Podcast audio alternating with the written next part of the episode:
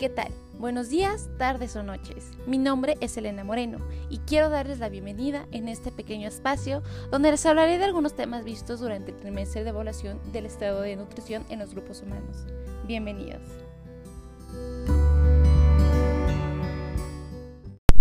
México es un país que cuenta con una población de más de 126 millones de habitantes, siendo el 52% mujeres y el otro 48% restante hombres. La mayor parte de los daños a la salud que en la actualidad sufre la población mexicana se debe a los padecimientos no transmisibles, como son la diabetes, el cáncer y las lesiones, así como las enfermedades cardiovasculares, cerebrovasculares y las enfermedades mentales. Pero los problemas más importantes que actualmente vive México son los problemas reproductivos y la desnutrición, los cuales siguen estando presentes en comunidades marginadas sobre todo en la población infantil, que es la que más sufre de desnutrición. Esto al contrario de la población adulta, sobre todo en la Ciudad de México, que sufre de obesidad y de sobrepeso. El sistema mexicano de la salud comprende dos sectores, el público y el privado. En el público encontramos el INS, el ISTE, el Seguro Popular de la Salud, entre muchos otros. Y en el privado encontramos consultorios, clínicas y hospitales privados. Como sabemos, la protección de la salud es un derecho de todos los mexicanos, pero no todos han podido ejercer de manera efectiva este derecho, pues es innegable que en la actualidad México atraviesa por una crisis en el sector de la salud, tanto público como privado. Esto debido al exceso de derechoambientes, la falta de infraestructura y de personal.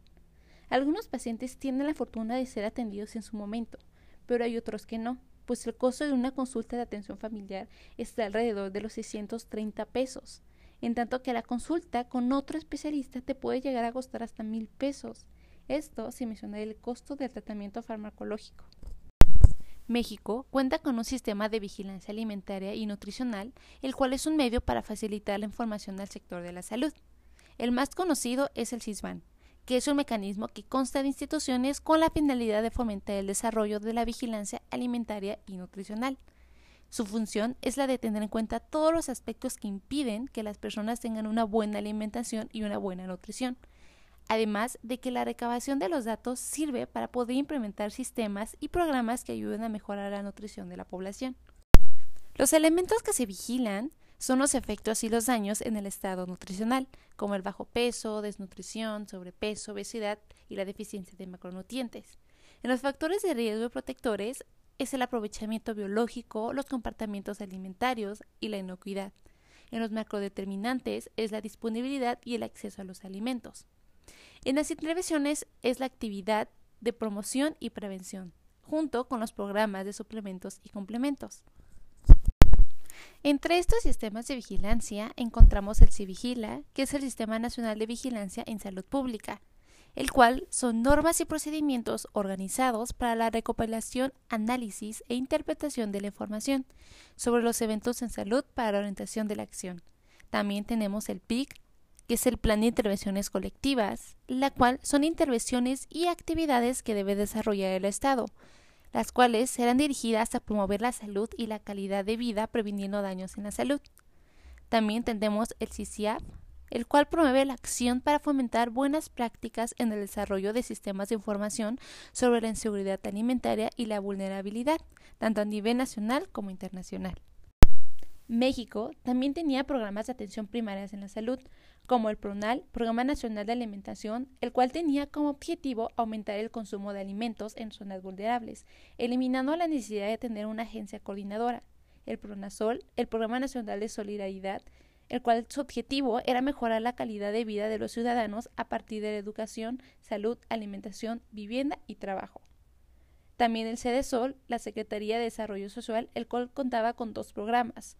Uno era Progresa, el cual era el programa de educación, salud y alimentación, que tenía como principal objetivo atender las diferentes causas de la pobreza, apoyándose en las tres necesidades básicas, que son la educación, la salud y la alimentación, y el PDHO, el Programa de Desarrollo de Humano de Oportunidades, que tenía como fin favorecer el desarrollo de las capacidades de educación, salud y nutrición en las familias beneficiarias.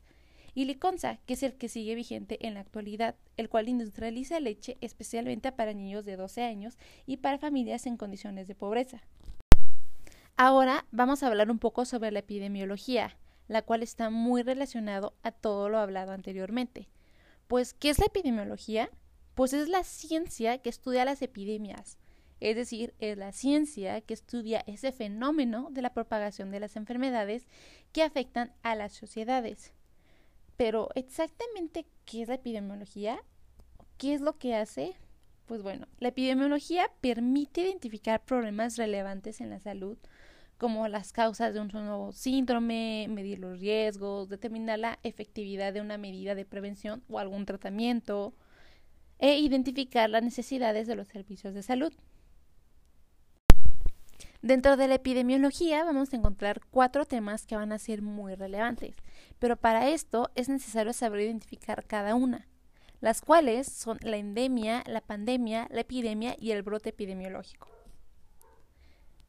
La endemia es aquella que provoca una enfermedad infecciosa en una población de un lugar determinado que se mantiene de forma estable a lo largo del tiempo. Esto quiere decir que es una infección o una enfermedad que se va a mantener solamente en un sitio, que no se va a propagar. La pandemia, al contrario, es la propagación mundial de una enfermedad. Un ejemplo que podemos encontrar actualmente es el COVID. La epidemia es una enfermedad que se propaga durante algún tiempo por un país. Y el brote epidemiológico es la aparición repentina de una enfermedad debido a una infección en un lugar específico y en un momento determinado. La epidemiología cuenta con varios tipos de estudio, pero en esta ocasión yo les voy a mencionar cuatro de los más importantes. El primero es el estudio experimental, donde el investigador manipula las condiciones de la investigación y se utiliza para evaluar la eficacia de diferentes terapias o actividades preventivas.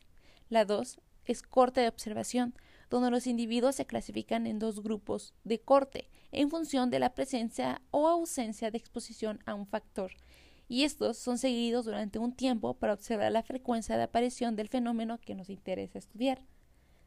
El 3 es la observación de casos y controles, en donde se identifica a una persona con una enfermedad, la cual va a ser el caso, y se compara con un grupo control apropiado que no tenga la enfermedad, los cuales son los controles. Y el cuarto es la observación transversal, donde en estos estudios se selecciona una muestra de la población y se analiza la frecuencia de un factor de riesgo y de la enfermedad, para compararse con los que no la presentan. Por último, les hablaré de algunos métodos para evaluación.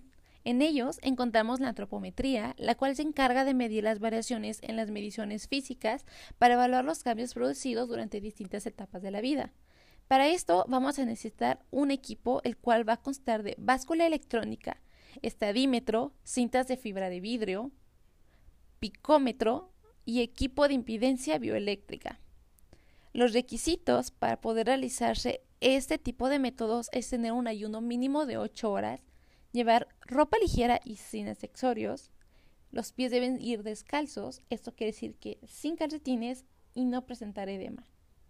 El objetivo de este tipo de evaluaciones es determinar la masa corporal mediante el peso y dimensiones lineales como la estatura, las reservas de tejido adiposo y musculares, estimados por los principales tejidos blandos superficiales, que son la masa magra y la masa grasa.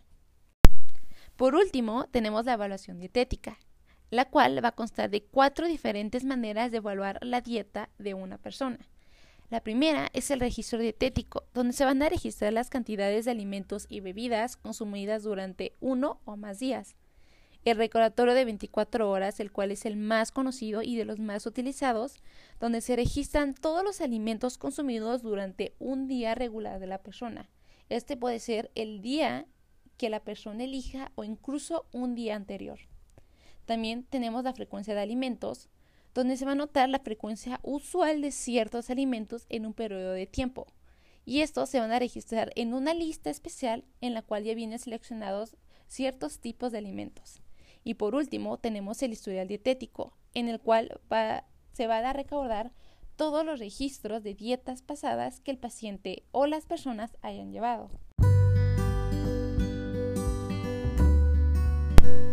Muchísimas gracias por escucharme. Nos vemos pronto.